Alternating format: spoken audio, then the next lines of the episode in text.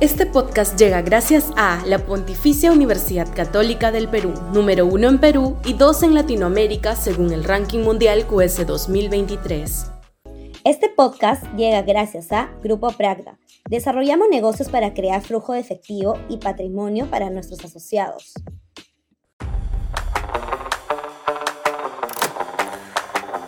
Susel y la nueva izquierda.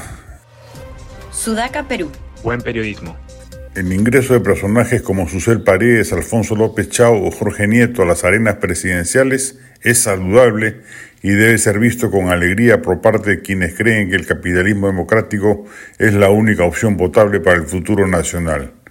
Los mencionados forman parte de una centroizquierda sensata que reconoce las bondades de una economía social de mercado y sobre ese lecho rocoso construye una opción de Estado social que se distingue de la derecha liberal en su énfasis en la salud y educación públicas y en políticas de asistencia más amplias.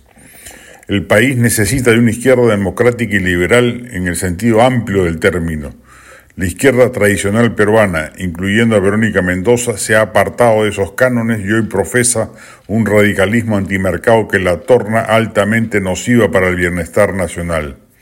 La izquierda que da pie a esta columna se distingue además de la típica izquierda llamada caviar en el Perú, cuyo sectarismo, intolerancia y espíritu excluyente de cuerpo ha hecho que se gane a pulso el repudio nacional no solo de la derecha más rancha, sino también inclusive de la izquierda clásica. El mejor ejemplo es el de Francisco Sagasti, injustamente vapuleado por la derecha, que hizo un gobierno sensato, que fue capaz de convocar a un economista ortodoxo como Waldo Mendoza, y que condujo un gobierno abierto a todas las líneas políticas, siempre y cuando cumplieran ciertos mínimos requisitos tecnocráticos. Es la izquierda española, escandinava, uruguaya, chilena, hasta Boris ha tenido que ajustar sus propósitos refundacionales a golpe de realidad. La que triunfa y logra objetivos caros a su ideología cuando entiende que el libre mercado es una fuerza que juega a su favor y no en contra.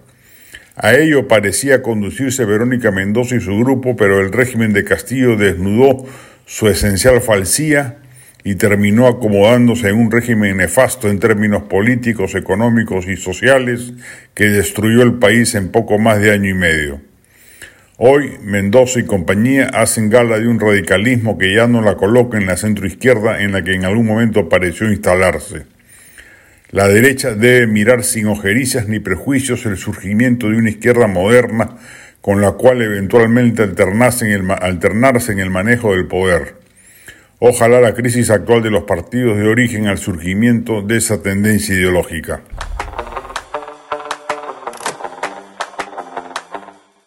Este podcast llega gracias a la Pontificia Universidad Católica del Perú, número uno en Perú y dos en Latinoamérica según el ranking mundial QS 2023.